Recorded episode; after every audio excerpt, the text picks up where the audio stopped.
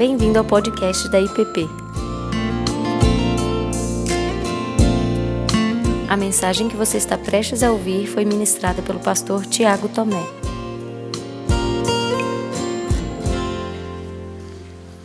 Mateus 6.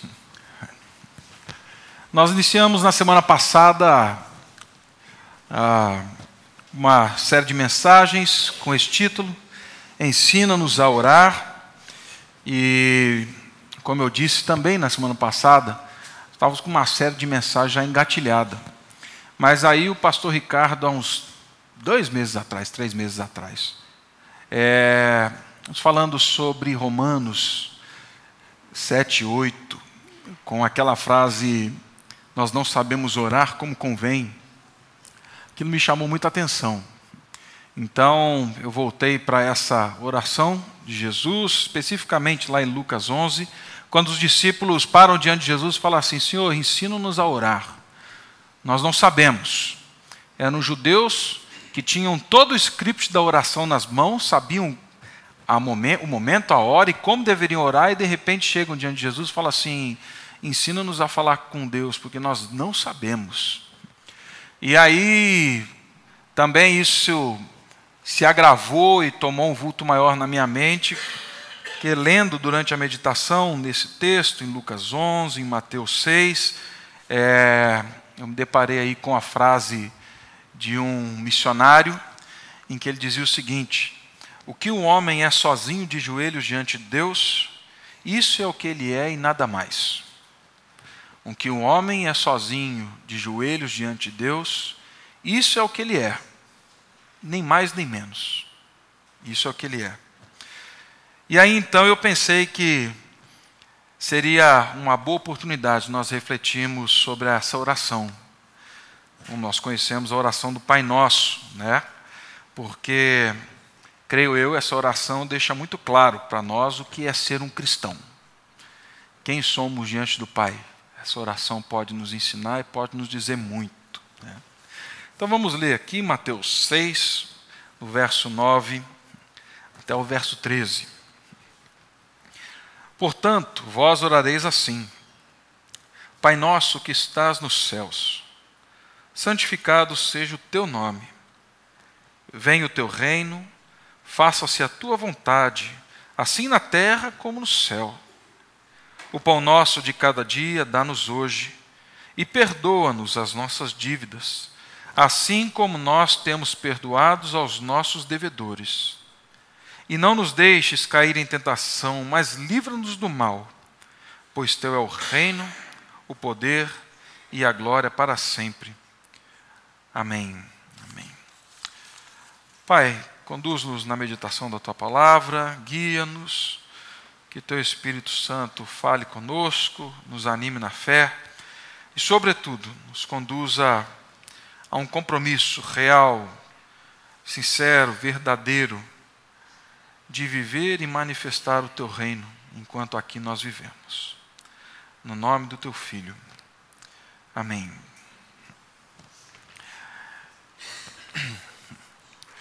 Quando os discípulos eles pedem para que Jesus os ensine a orar, é, eu não acredito que Jesus passou para eles um, um protocolo não passou um caderninho de setas, retas e de indicativo de placas que nós devemos fazer como se nós estivéssemos numa escola de trânsito. Você quer bem, quer dirigir bem, não quer bater, quer se dar bem saindo de um destino e chegando no outro, só ficar olhando nas placas que vai dar tudo certo. É, eu acredito que Jesus estava dando algo bem mais profundo, maior do que simplesmente essa orientação que muitas vezes nós cremos. Eu acredito que Jesus estava dando de si, ele estava dando do seu próprio fôlego, da sua própria oração.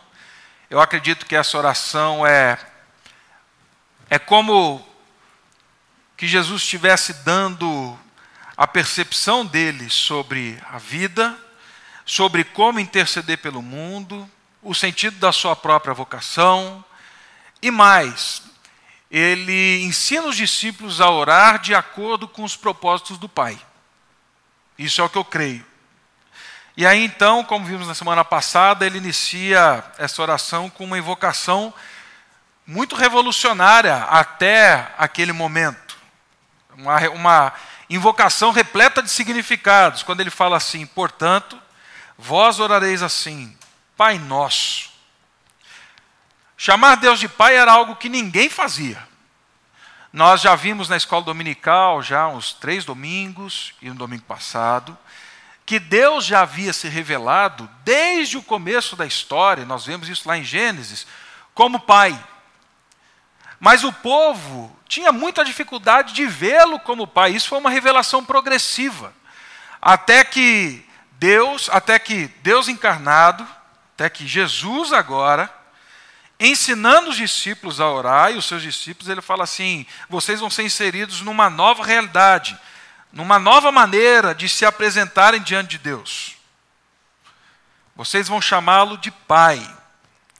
Naquele dia, Jesus descortinou, não só para eles, mas para mim e para você, essa nova realidade, não só sobre Deus, mas de quem nós somos. Nós somos filhos amados de Deus. Fomos adotados em Cristo Jesus. Vivemos numa nova família. Somos vistos por Deus com o mesmo amor com que Ele ama o filho. E mais, nós temos prazer em obedecê-lo. Temos prazer em obedecê-lo, porque assim como Jesus orou no Getsemane, nós sabemos do caráter, sabemos das suas palavras, e aí então nós confiamos, por isso nós obedecemos. Foi o que nós vimos na semana passada. Então essas palavras iniciais, elas dizem respeito a essa qualidade, à profundidade do amor de Deus por nós, do nosso amor por Deus, mas acima de tudo, para a realidade maior de que nós fomos comprados pelo sangue de Cristo. E aí, como diz João, no capítulo 1, verso 12 e 13, que aqueles veio para os que eram seus, mas os seus não receberam, mas todos aqueles, todos aqueles que o receberam, foram feitos filhos de Deus. Estes não nasceram da carne nem do sangue, mas nasceram da vontade de Deus, nasceram por meio de Cristo Jesus. Aí então ele segue falando: Pai nosso que estás nos céus. Esse Pai, ele é um Pai soberano, grande, eterno, ele é um Pai infinito. Ele é maior e muito mais capaz de lidar com todas as necessidades que nós apresentamos a Ele do que nós imaginamos. Ele pode, Ele dá conta. Ele está ouvindo. Ele é esse Deus grande que habita o céu, mas como diz lá em Isaías, no capítulo 57, no verso 15, habito no alto e no santo lugar, eu sou sublime, habito a eternidade. Mas saibam você, meu povo, saibam vocês, que eu também habito com o contrito e abatido de espírito. E eu habito com esses, para que eu possa vivificá-los, para que eu possa trazer de volta à vida esse coração contrito. Essa é a realidade do Pai que está no céu. Não é Deus de, de longe, não é Deus distante. O que Jesus está falando aqui é da grandeza dele, é da soberania. Mas o Deus que se revela na história é esse Deus que vem em direção, é, é Deus de perto. É Deus que está junto. É Emmanuel, é Deus conosco. E aí então, nessa oração, há uma explosão de honra e glória ao nome de Deus. Santificado seja o teu nome. Santificado seja o teu nome. E aí nós entramos hoje na primeira petição que Jesus faz e nos ensina a fazer.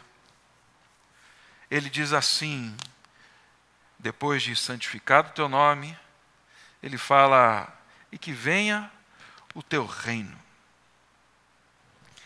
Primeira petição que Jesus ensina os discípulos a fazerem, depois dessa invocação e da glória reconhecida de Deus, é o clamor por nada mais, nada menos do que o reino de Deus. Venha o teu reino. Essa petição, ela se relaciona com a soberania, com sabedoria, ela se relaciona com a majestade e com a bondade de Deus. Mas eu ainda fiquei pensando, o que quer dizer esse negócio de vem o teu reino? O que, que isso pode nos dizer, ou para onde isso pode nos apontar hoje? O que nós estamos pedindo quando nós oramos, vem o teu reino? Nós fazemos isso quase todo domingo pela manhã aqui com as crianças. Foi uma sugestão de um irmão da igreja. Falou assim: é bom que as crianças aprendam, vamos fazer essa oração enquanto elas estiverem aqui. Mas e se elas nos perguntarem o que, significa esse negócio de vem o teu reino? O que a gente vai dizer? O que isso pode nos dizer hoje?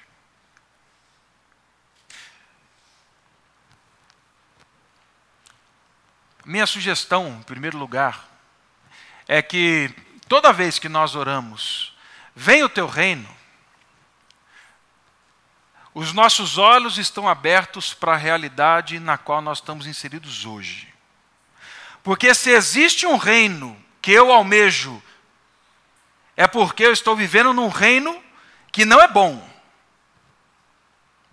Toda vez que eu falo, vem o teu reino, de alguma maneira os meus olhos estão sendo abertos para o tempo em que eu vivo, para a realidade em que eu vivo.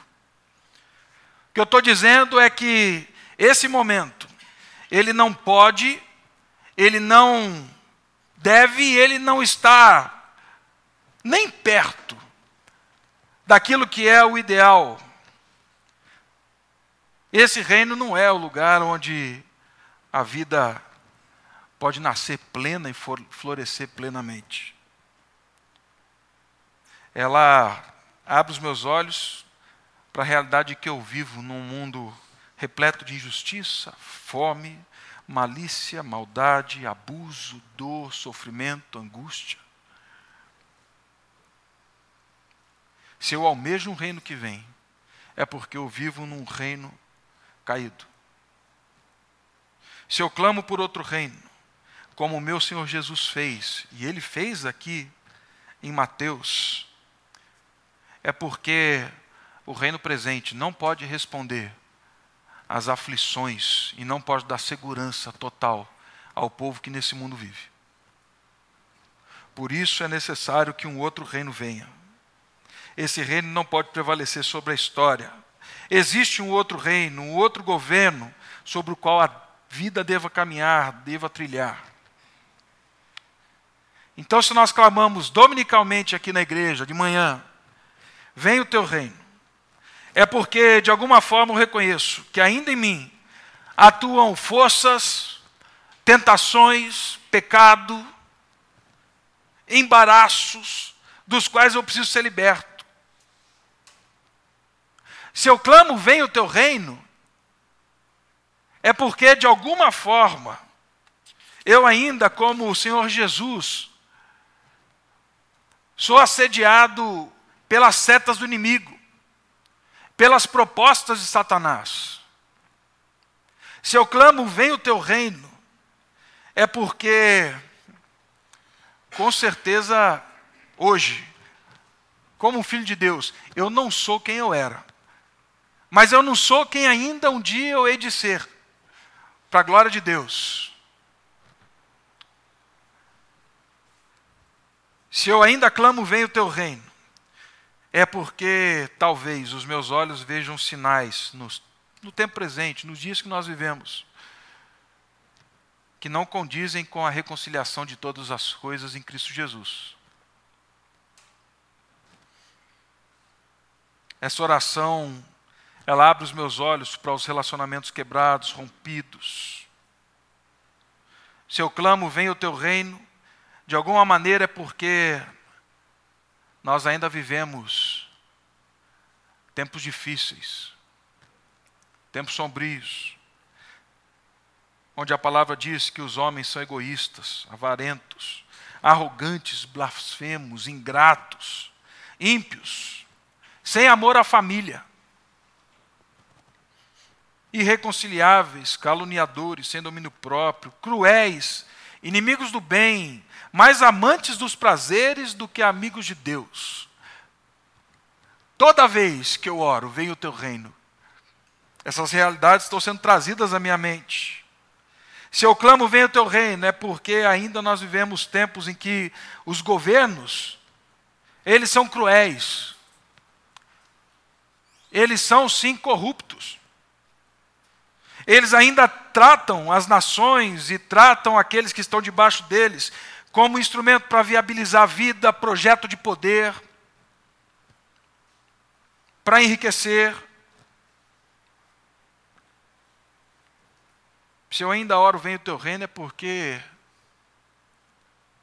nós ainda nos deparamos com gente morrendo de fome, gente morrendo de sede, gente não tendo o que vestir, gente morrendo de frio.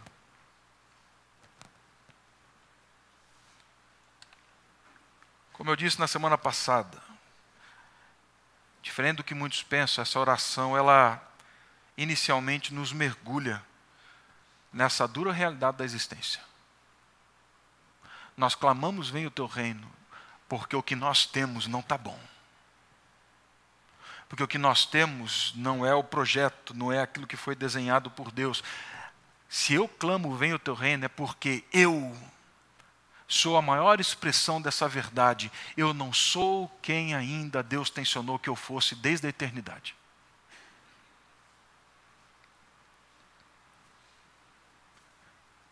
Em segundo lugar, vem o teu reino.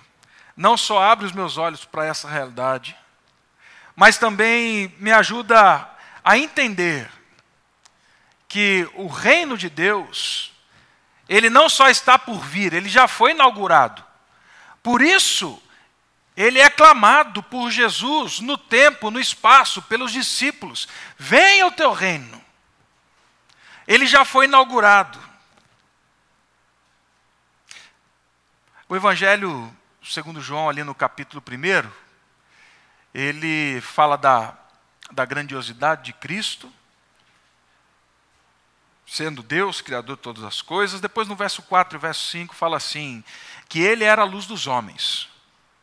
E o verso 5 continua falando assim: e a luz resplandece nas trevas, e as trevas não prevaleceram contra ela.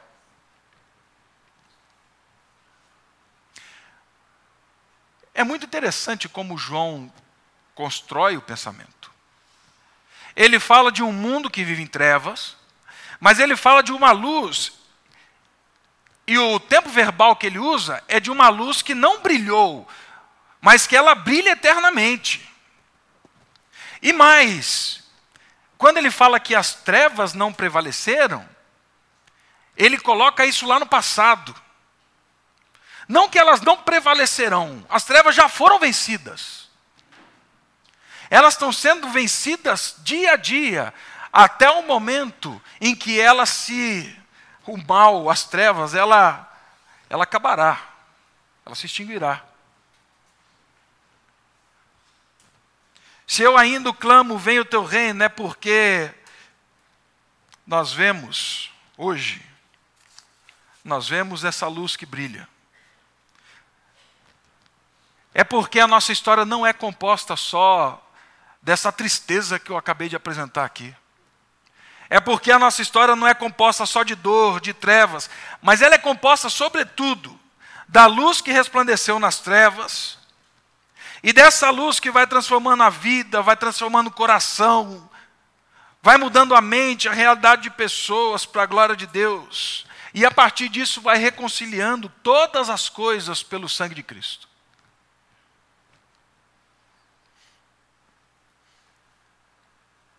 Em Marcos, no capítulo 1, no verso 15, Jesus, subindo para Galiléia, diz assim: O tempo está cumprido e o reino de Deus está próximo. Arrependei-vos e crede no Evangelho. Os discípulos de Jesus aguardavam o reino da maneira como eles viam Roma. Eles aguardavam o soberano que sentaria no trono. Eles aguardavam o soberano que, de alguma maneira, destruiria a fortaleza Antônia, que foi construída atrás do templo, para que ali ficasse só o templo. E nada mais. Mas Jesus está dizendo para eles o seguinte: essa esperada promessa de salvação de Deus, do reino de Deus, ela está aqui, hoje.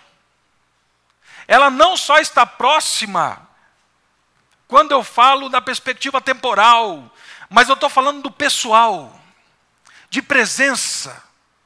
O reino de Deus está próximo porque eu estou aqui, é o que Jesus está dizendo. O reino de Deus está acessível e ele continua acessível para todos aqueles que, rendidos em arrependimento, crendo nele, para que possam fazer parte desse reino. Jesus Cristo encarnado, ele é a expressão, ele é o reino de Deus em pessoa. Então, quando nós oramos, vem o teu reino, nós não estamos clamando só por essa realidade que muitas vezes nós ficamos esperando acontecer, mas nós estamos falando, primeiramente, das realidades gloriosas da vida reconciliada com Cristo, para que elas venham sobre nós, para que elas tomem conta desses que são filhos de Deus para que as realidades da ressurreição de Jesus e da vida de Jesus moldem o povo que vive para a glória de Deus. Então, orar essa oração é orar Colossenses 2:20. Já não sou eu quem vive, mas Cristo vive em mim. E esse viver que eu tenho agora é porque ele me amou e ele se entregou por mim. Então, quando nós falamos, vem o teu reino, nós estamos falando e clamando pelo milagre da transformação das vontades, dos desejos mais profundos em conformidade com aquele que nos chamou das trevas para a luz. Nós estamos clamando para que sejamos a demonstração pública desse poder salvador. E que essa salvação seja a testemunha de Cristo até que todas as coisas sejam feitas novas.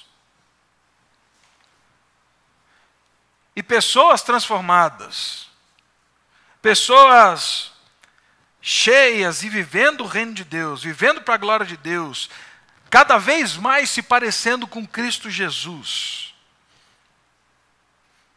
elas vão, pouco a pouco, transformando vidas famílias, instituições, repartições. Pouco a pouco vão mudando a realidade de nações,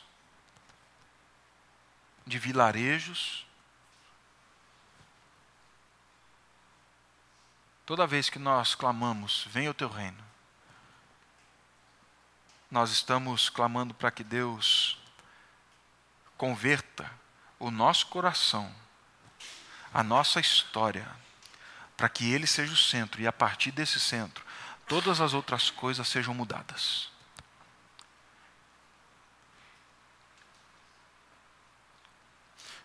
Mas em terceiro e último lugar,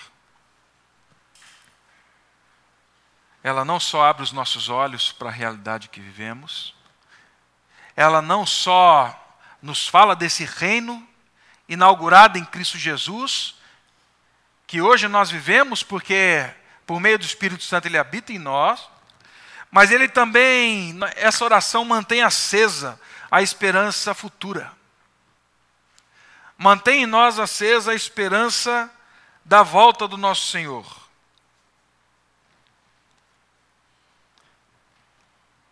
Quando lá em Atos, Lucas, que é um historiador, falando da ascensão de Cristo, capítulo 1, ele diz que os discípulos ficaram olhando enquanto Jesus era assunto aos céus. Dois varões apareceram e falaram assim: Por que vocês estão olhando? Fiquem tranquilos. Da mesma forma como ele sobe, ele voltará. Da mesma forma, ele vai voltar. Eu já disse aqui, e o reino de Deus está aqui agora.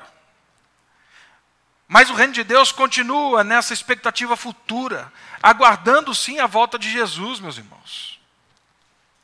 Nós aguardamos sim, quando falamos, vem o teu reino, e quando oramos, vem o teu reino, o dia em que todo choro, toda lágrima será respondida pela presença. Nós almejamos e aguardamos o dia em que, pela volta, nós veremos o nosso Senhor Jesus Cristo em glória, majestade, reconciliando plenamente todas as coisas. Nós oramos assim porque almejamos o dia em que o mal, o pecado e a morte já não existirão. Nós oramos porque justiça, paz e alegria no espírito, como Paulo diz que é o reino de Deus, naquele dia isso será abundante. Nós oramos aquilo que João, no capítulo 22 de Apocalipse, diz: Então me mostrou o rio da água viva, brilhante como cristal, que sai do trono de Deus e do Cordeiro.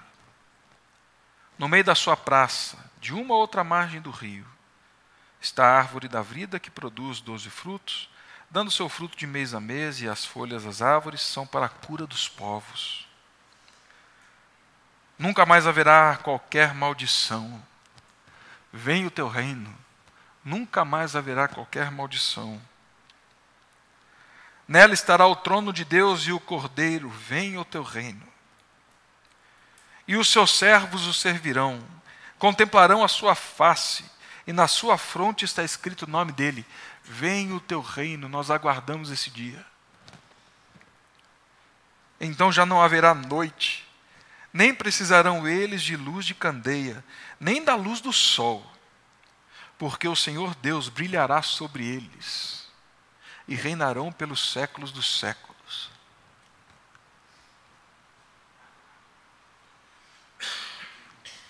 Nós oramos, vem o teu reino, porque nós aguardamos sim. Um dia que esse sol vai brilhar de tal forma, como diz a palavra, nós não precisaremos, precisaremos de nenhum astro. Nós não precisaremos de sol. A sua luz vai brilhar de tal forma que toda justiça, toda alegria, toda paz será plena, abundante extinguirá todo o mal. Extinguirá. Então, orar vem o teu reino é orar pelos dias de hoje, é colocar o pé na realidade. Orar vem o teu reino é saber que aqueles comprados pelo sangue de Cristo é que são os sinais do reino dele hoje, do reino que um dia virá em plenitude, mas hoje são sinais.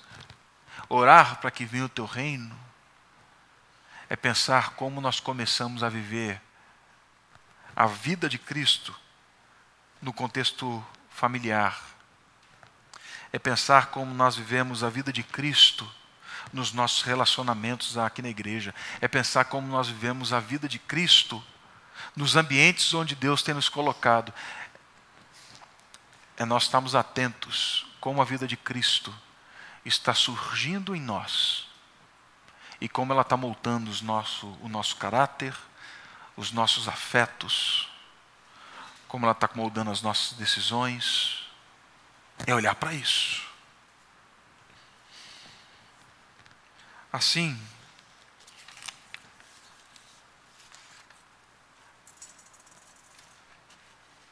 acredito que que Deus faz conosco por meio dessa palavra do Senhor Jesus é realmente abrir os nossos olhos para o que vivemos e o que virá,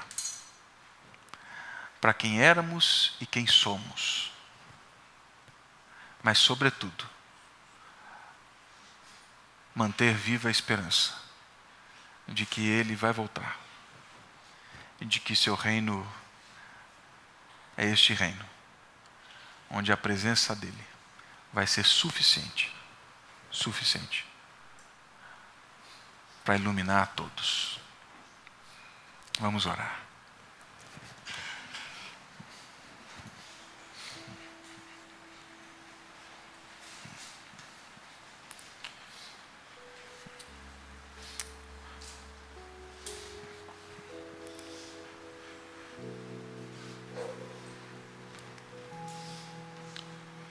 Pai Santo, oramos Muitas vezes vem o teu reino.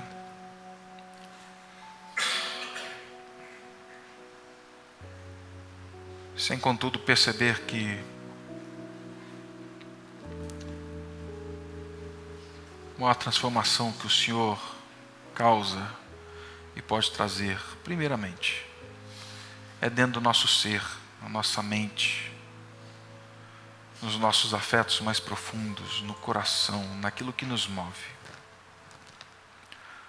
Clamamos para que o teu reino venha sobre a nossa mente e coração. Para que o teu filho Jesus seja moldado, para que ele seja o espelho para quem olhamos e devemos ser. Oramos para que o teu reino venha sobre os nossos relacionamentos familiares.